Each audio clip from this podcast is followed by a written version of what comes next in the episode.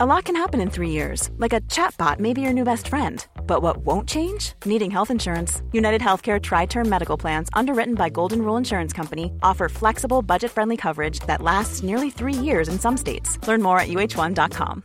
This is Paige, the co-host of Giggly Squad, and I want to tell you about a company that I've been loving, Olive and June. Olive and June gives you everything that you need for a salon quality manicure in one box. And if you break it down, it really comes out to $2 a manicure, which is absolutely insane. It's also so easy to get salon worthy nails at home with Olive and June. The difference between how your nails used to look when you did them yourself and now with the Manny system is a complete game changer. The best thing about Olive and June too is it's a quick dry. Dries in about one minute, lasts for five days, and full coverage in up to one to two coats. Visit oliveandjune.com slash perfectmani20 for 20% off your first system. That's oliveandjune.com slash perfectmani20 for 20% off your first system.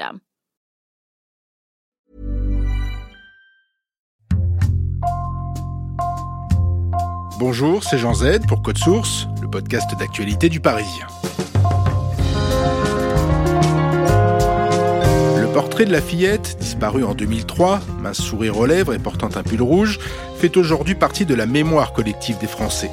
À la fin du mois d'août dernier, l'ADN d'Estelle Mouzin été retrouvé sur un matelas appartenant au tueur en série, Michel Fourniret. Quelques mois plus tôt, l'ogre des Ardennes avait formellement admis l'avoir tué. 17 ans après les faits, il aura fallu toute la ténacité d'une juge d'instruction pour jeter une lumière décisive sur ce mystère criminel. L'affaire Estelle Mouzin, un récit code source en deux épisodes avec Damien Delceni, rédacteur en chef, et Vincent Gautrono, journaliste au service police-justice du Parisien.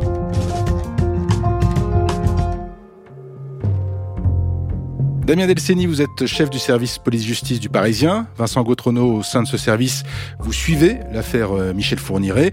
Pour préparer ce podcast, on s'est plongé dans les archives du Parisien. À chaque avancée de l'enquête ou à chaque date anniversaire de la disparition d'Estelle, on voit dans le Parisien le père d'Estelle, Éric Mouzin, qui vieillit sur la photo d'année en année et qui n'a jamais baissé les bras, hein, Damien Delceni.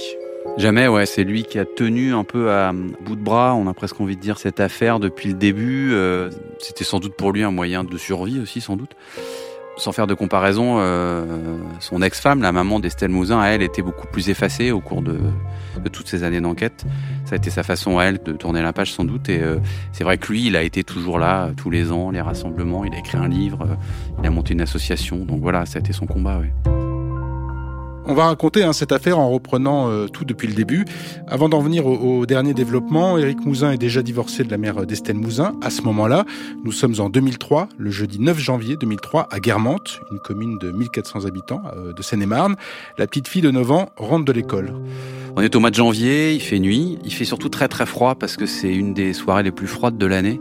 Il a neigé euh, quelques heures auparavant, il y a du verglas qui commence à se former et ce soir-là, bah, elles rentrent de l'école. Alors elles sont d'abord trois à sortir de l'école euh, au moment de l'étude. Et elles se séparent à peu près au niveau d'une boulangerie où elle est vue d'ailleurs pour la dernière fois, Estelle. Il lui reste euh, quelques centaines de mètres à faire pour arriver chez elle. Et c'est sur ces quelques centaines de mètres-là qu'elle disparaît. Peu de témoignages directs parce qu'on le redit, il fait nuit noire, euh, c'est l'hiver, il fait très froid, les gens sont rentrés chez eux. Et effectivement, très très peu de monde dehors à ce moment-là. Vers 20h45, après avoir cherché un peu partout, sa mère, Suzanne, prévient la police et les recherches commencent.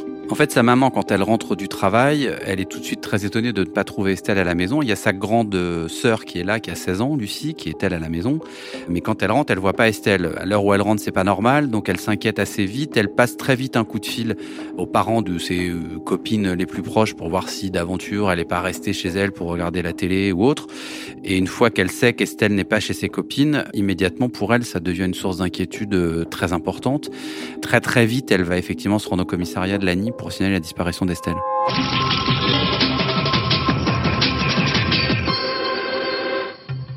Aucune trace de la petite Estelle disparue depuis jeudi soir. Un questionnaire a été distribué à tous les habitants du village.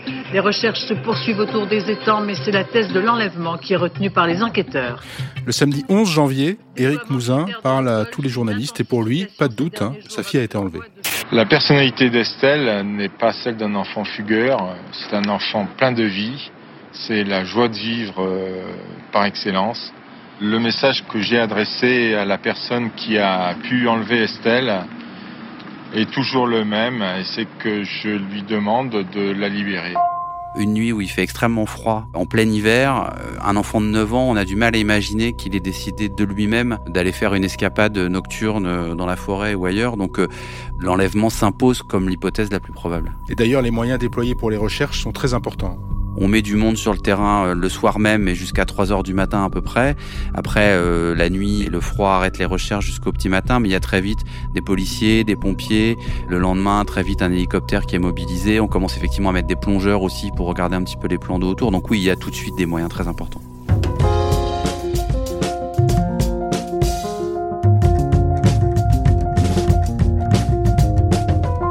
Lundi 13 janvier, quelques jours après la disparition d'Estelle, un suspect présenté comme un maniaque sexuel est placé en garde à vue. Il sera innocenté rapidement et un peu plus de deux mois plus tard, une grande battue est organisée avec le soutien de l'armée dans les bois des environs. Ça ne donnera rien. Damien Delceni, que font les enquêteurs dans les premiers mois qui suivent cette disparition? D'abord, ils vont commencer par regarder l'entourage familial d'Estelle, parce que c'est statistiquement euh, par là qu'on commence quand on fait une enquête criminelle euh, avec des enfants qui disparaissent. Là, ils cherchent d'autant plus qu'on est dans une situation de séparation entre le papa et la maman d'Estelle Mouzin, qui est pas très facile, notamment sur la garde des enfants, puisque le papa d'Estelle a la garde de son frère euh, et la maman d'Estelle garde les deux filles en quelque sorte, et ça crée quelques tensions. Puis dans le même temps, ils vont chercher ce qu'ils font d'habitude, c'est-à-dire est-ce que dans Guermantes ou aux alentours de Guermantes, il y a des gens qui sont connus pour, fichés pour, et puis après, bah, ils vont être à l'affût de tous les témoignages qui vont pouvoir euh, arriver, mais qui sont en réalité euh, assez peu nombreux dans les, dans les premiers temps de l'enquête on a l'impression qu'effectivement, cette petite fille, elle s'est dissoute, elle s'est volatilisée en quelques secondes sans que personne ne s'en rende compte. Ils vont organiser cette opération de perquisition géante à Guermantes, c'est-à-dire qu'ils ferment carrément le village et on va fouiller toutes les maisons de Guermantes pour être sûr et certain que Estelle n'est pas entreposée à proximité de chez elle, en tout cas dans la commune.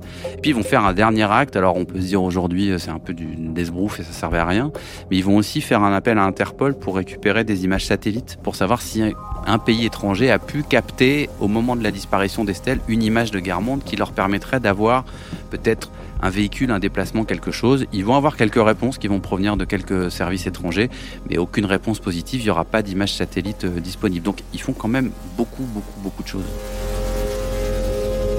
Juste après la disparition, Éric Mouzin lance une campagne de placardage euh, de la photo d'Estelle il va s'investir, lui, euh, directement dans l'enquête. Donc effectivement, il va avoir cette idée avec d'autres, avec des proches, de, de faire un avis de recherche un peu artisanal en quelque sorte, avec une photo, euh, une description physique, une description des vêtements qu'elle portait au moment de sa disparition, un numéro de téléphone.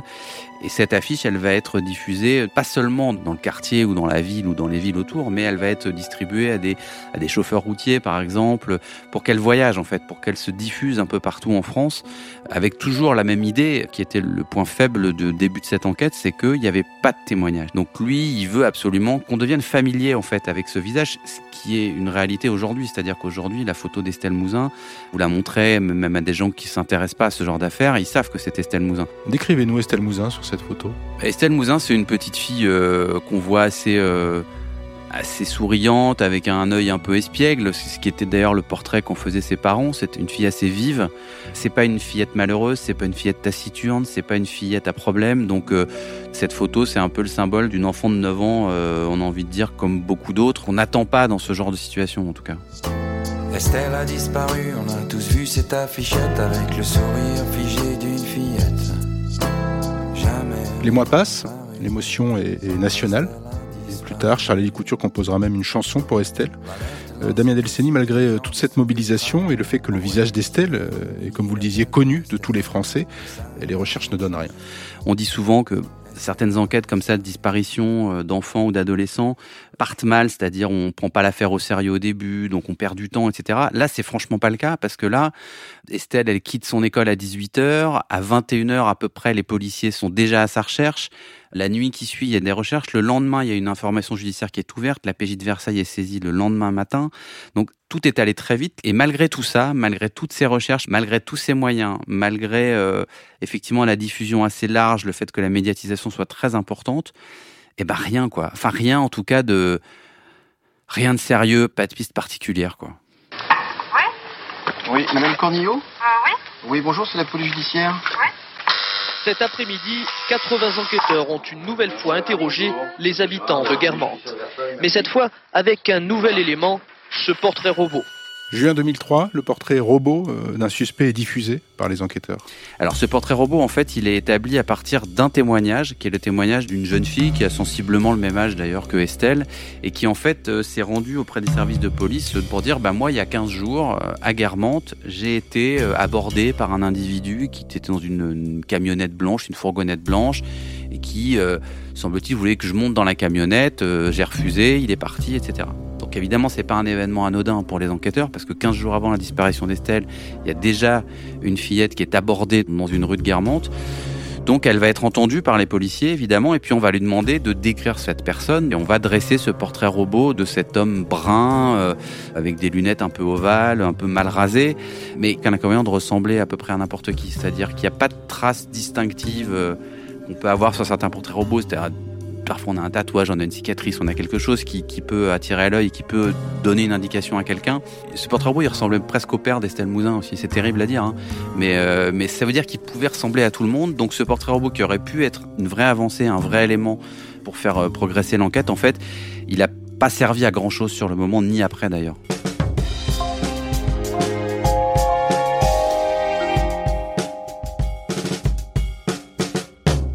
Vincent Gautrono, en juillet 2003, un certain Michel Fourniret est arrêté en Belgique. Pourquoi? Michel Fourniret, il est arrêté en Belgique après une tentative d'enlèvement ratée.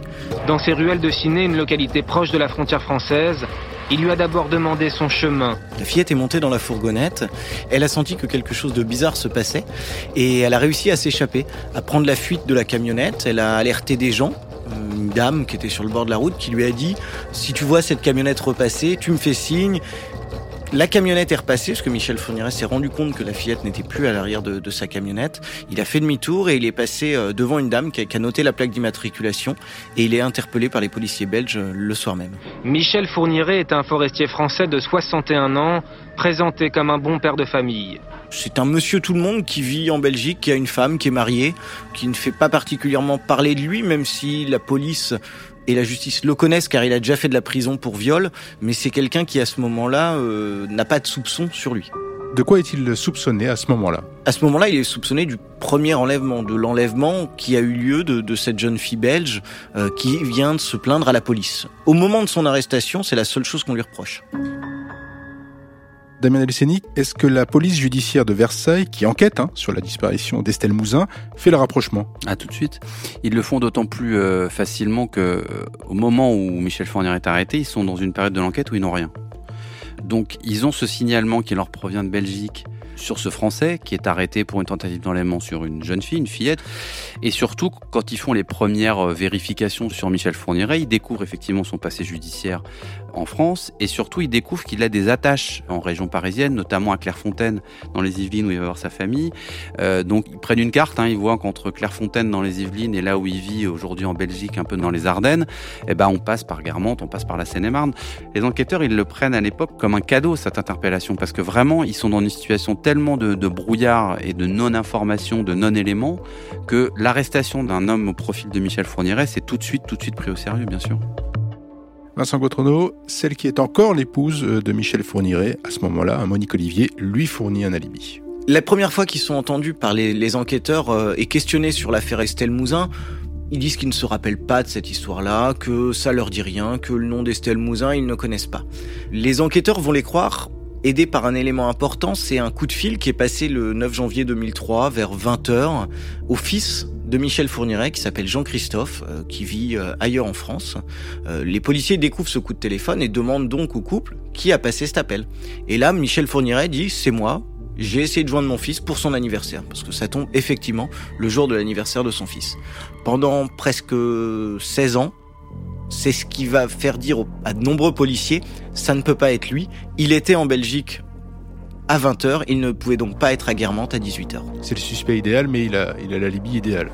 Ben, techniquement, oui. Euh, à ce moment-là, quand euh, vous avez quelqu'un qui dit j'ai passé un coup de fil à partir d'un téléphone fixe en Belgique à 20h, euh, ils vont faire le trajet, hein, les policiers, ils vont prendre une voiture, puis ils vont regarder si on peut être à 18h à Guermantes et à 20h là où vit Michel Fourniret, c'est mécaniquement pas possible. Donc c'est un élément fort. Après, on sait juste que c'est le téléphone dont l'abonné est Michel Fourniret en Belgique, qui a passé un coup de fil au téléphone de Jean-Christophe Fourniret. Il n'y a pas eu de discussion, c'est juste un coup de fil qui tombe sur une messagerie. Donc effectivement, on peut aussi se dire que cet alibi-là, même fourni par sa, sa compagne Monique, aurait pu être considéré comme léger, mais il était techniquement, en tout cas, indiscutable.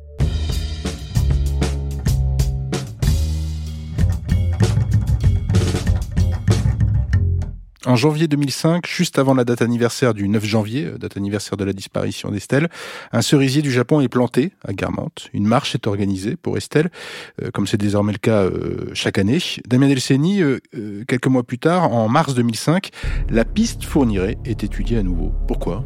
Il y a une double raison de s'y intéresser, c'est qu'il n'y en a pas d'autres de pistes sérieuses à l'époque.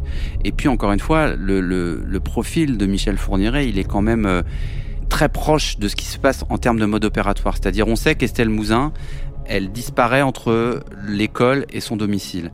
On sait probablement qu'il y a eu repérage. Il y a une histoire de véhicule qui ressemble quand même beaucoup. Il y a ce côté, euh, Estelle Mouzin, elle n'est pas enlevée comme ça par hasard parce qu'elle fait du stop, etc. Elle est enlevée sur un chemin qu'elle emprunte tous les jours. Donc, quand on commence à connaître un peu en 2005, on en sait un petit peu plus quand même sur la personnalité de Fourniret. On voit bien comment il procède, c'est-à-dire que tout est assez organisé, tout est assez scénarisé. Donc ça peut être une explication. En fait, à l'époque, ce qui bloque aussi un peu les enquêteurs, c'est qu'ils trouvent qu'Estelle, elle est un petit peu jeune dans la physionomie des victimes de Michel Fourniret, qui s'en prend plutôt à des jeunes filles un tout petit peu plus âgées, un peu plus sexuées, comme disent les psys, et qu'ils trouvent que le profil d'Estelle, et c'est encore une petite fille, et que c'est pas tellement dans ce que peut faire Fourniret. Il y en a qu'une qui dit le contraire, c'est sa propre femme, Monique, qui a toujours dit bah, Estelle Mouzin, c'est bien le genre de Michel Fourniret. Mais c'est la seule. Et c'est vrai qu'à ce moment-là, les policiers, à la fois, ils essaient de retravailler la piste Fourniret, et à la fois, ils butent toujours sur ce coup de fil qui est passé euh, en Belgique, et puis sur d'autres aspects un peu plus psychologiques euh, sur lesquels ils sont pas convaincus. Si les policiers réexaminent la piste, c'est aussi que le Michel Fourniret de 2005, c'est pas le même que celui de 2003 quand il est arrêté. Entre temps, le couple a avoué sept meurtres. Il y a de nouveaux éléments qui laissent penser que le profil de Michel Fourniret peut correspondre au kidnappeur d'Estelle.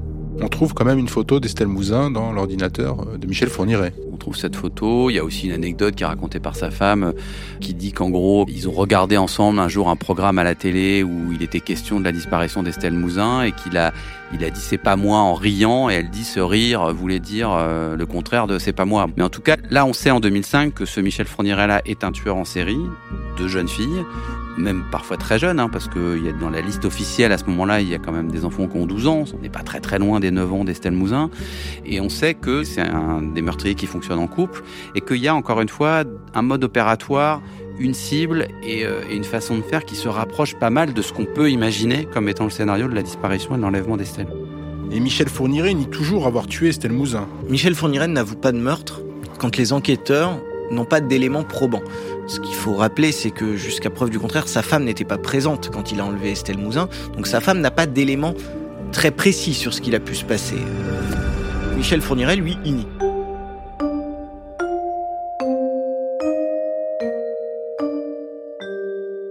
Damien Elceni, en juillet 2006, le procureur de Charleville-Mézières, dans les Ardennes, qui supervise hein, le dossier Fourniret, estime que l'on peut raisonnablement suspecter Michel Fourniret dans l'affaire Estelle Mouzin, et il l'écrit à sa hiérarchie et au ministère de la Justice. Que dit-il?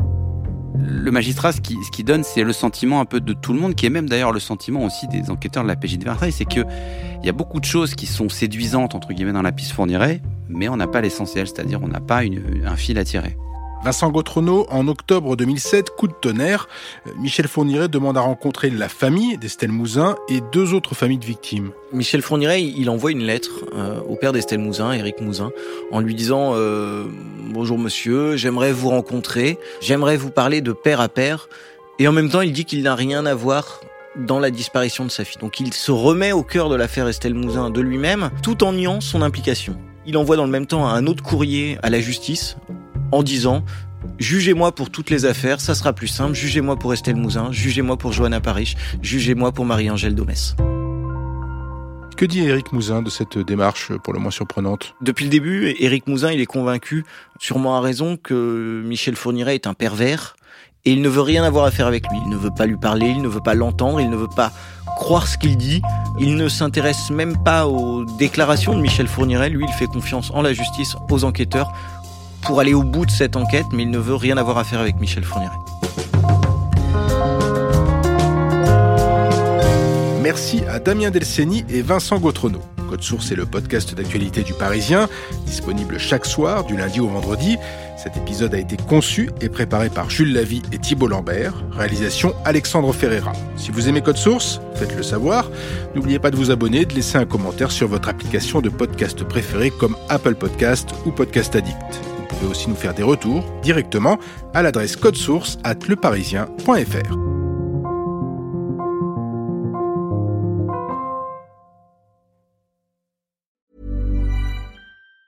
Normally, being a little extra can be a bit much, but when it comes to healthcare, it pays to be extra. And United Healthcare makes it easy with Health Protector Guard fixed indemnity insurance plans. Underwritten by Golden Rule Insurance Company, they supplement your primary plan, helping you manage out of pocket costs without the usual requirements and restrictions like deductibles and enrollment periods. So when it comes to covering your medical bills, you can feel good about being a little extra. Visit uh1.com to find the Health Protector Guard plan for you.